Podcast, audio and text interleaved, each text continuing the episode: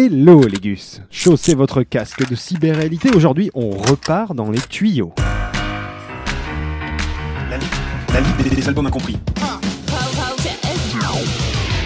Oui, bon, vous avez déjà entendu cette phrase, je sais. Aujourd'hui, je déterre un épisode qu'on a déjà traité, mais il le mérite. Et puis, j'aime bien voir si vous avez suivi les 56 épisodes précédents pour de vrai. Il y a longtemps, j'avais parlé du cinquième plus mauvais album de tous les temps selon Q-Mag. Oui, un album toujours incompris à l'heure actuelle, du coup. Faut que j'en reparle, que je tape un grand coup dans la fourmilière.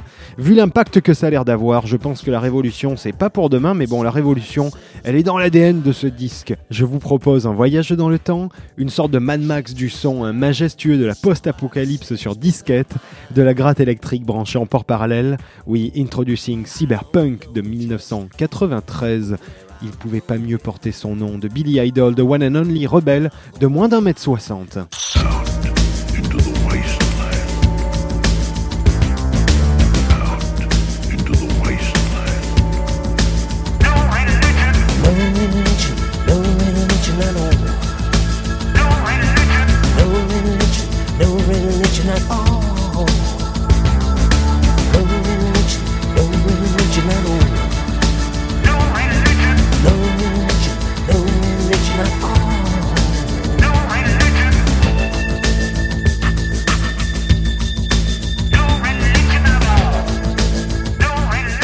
Pas mal d'albums peuvent passer à la trappe pour une pécadille, et celui-là a connu un chemin bardé d'embûches et ne sortira pas de sitôt de sa boche, d'où mon insistance, Légus. Oui, je sais très bien que vous avez arrêté de l'écouter, encore une bonne raison pour que je vous en veuille. Unanimement détesté, bon, Ok, vous vous souvenez même pas trop de quoi je parle, eh bien d'autres s'en souviennent. Oui, déjà Billy Idol himself, vu que cet épique album, trop ambitieux pour son époque, lui a littéralement coûté sa carrière. Flingué en plein vol, le Gus, je vous dis. Et l'autre soir, oui, il y a 10 ans de ça peut-être, j'étais dans la villa de Bono sur les hauteurs de Nice. Non, pas comme invité, je faisais le chauffeur pour Axel Bauer, il n'y a pas de saut métier.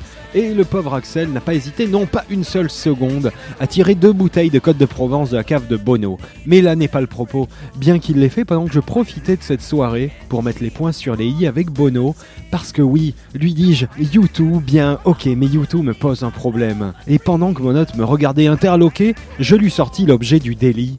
Zooropa, vous allez comprendre où je veux en venir. Hein. Sorti en 1993 également, Zooropa, c'est le pendant commercial de Cyberpunk. En effet, l'album Cyberpunk Billy the Dwarf est inspiré de la littérature de William Gibson, mais de façon très directe, très concrète et immersive. Et le Zooropa de U2, lui, il est beaucoup plus frileux et lissé. Axel Bauer, qui avait tapé dans un magnum de Chinon 93, ajouta il n'y a que dedans que quelques touches expérimentales d'électronique, et c'est vrai que les textes sont très délayés aussi. Alors que Billy Idol, lui, il est totalement avant-gardiste dans Cyberpunk. Bim, en headshot le bono. Je piratais alors le système de son Bluetooth de la villa du multimillionnaire de U2 pour l'écouter me dire que j'avais raison et les gus me dites pas le contraire. Même si parmi vous il y a des fans honteux de U2 avec leur soupe 90s électronisante, vous allez pas me dire que ça, ça c'est pas le vrai esprit du cyberpunk.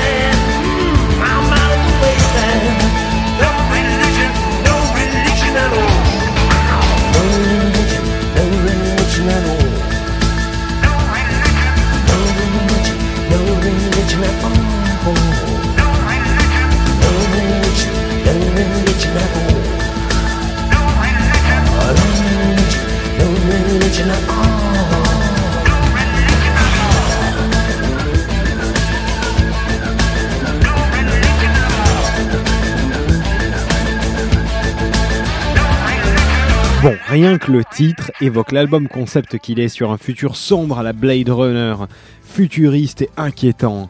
excellent et incompris bien sûr. Détester les fans de musique cyberpunk, électronique, de musique tout court en fait, et détester des fans de SF bien hardcore, vous savez, qui ont pris ça pour une trahison marketing à deux balles. Dur, oui. Billy Lalouse, il a perdu sur tous les plans sur ce coup-là et il s'est senti très seul. Mais là, et c'est ce que j'ai dit à Bono pendant qu'Axel Bauer répétait tout ce que je disais ivre mort en refaisant la choré du clip de Cargo de nuit en fond, comment rester insensible au charme du son des Amigas Bordel, oui, vous avez bien entendu, des Amigas ont été utilisés et puis c'est le premier album entièrement enregistré sur un Mac. Il était à l'avant-garde, Billy, avec sa guitare branchée sur son ordinateur, ses Amigas pour faire les effets sur scène pendant la tournée. Ah bah oui, c'est pas U2 et sa fanbase à pas décevoir qui allait oser ça. Et oui, et oui, comment tu veux tester ça? J'enchaînais alors ma démonstration avec le titre Neuromancer, directement tiré du livre culte de l'écrivain William Gibson.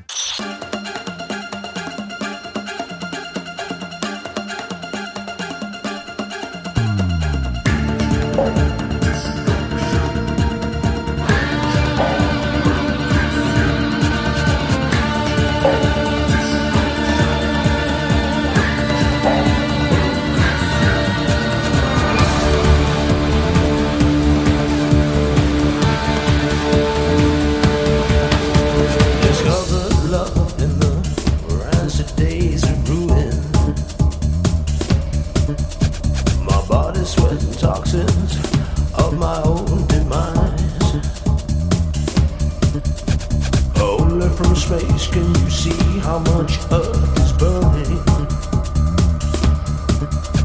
Smoking out the innocence inside the child.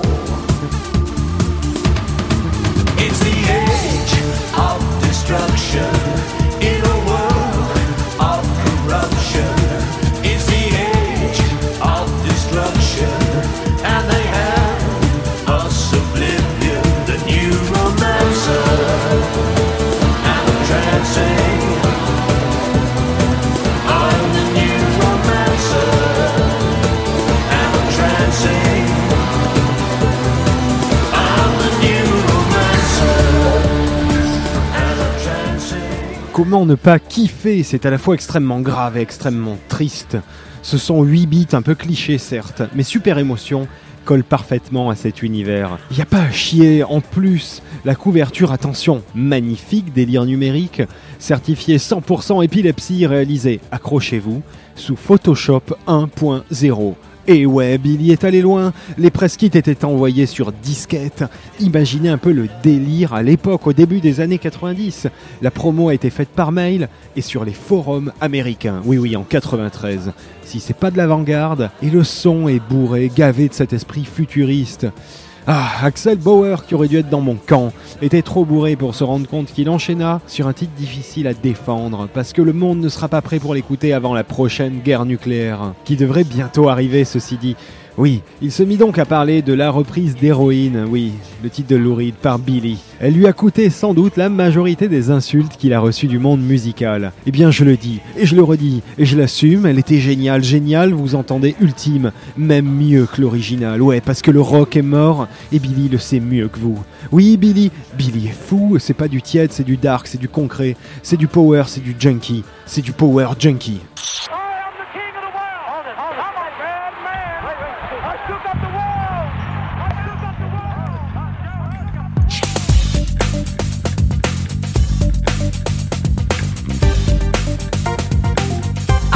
Control.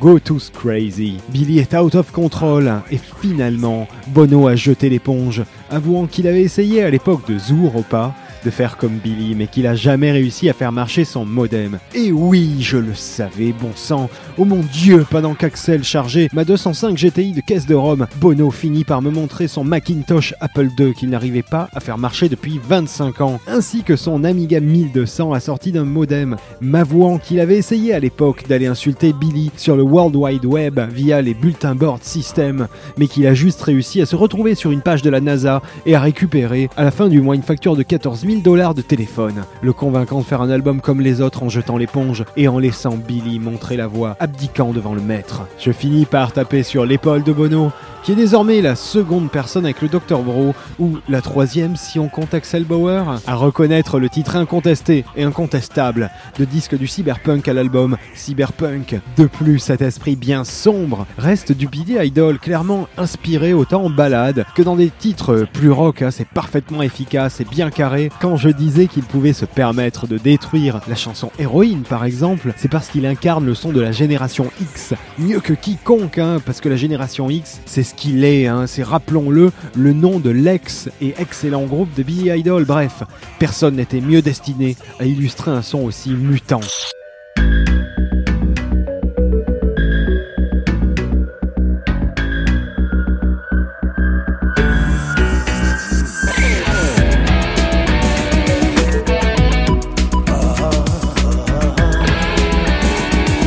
Légus, prenez le monde à contre-pied. On va se quitter sur Venus, la planète Vénus quoi, qui rime avec Légus. Ou yeah, moi je filme connecté sur mon modem 56K pour vous télécharger plein de super informations que vous pourrez retrouver bien sûr sur radiocampusparis.org avec tous les autres épisodes en réécoute et sur la page Facebook de la Ligue des Albums Incompris. Adios Légus.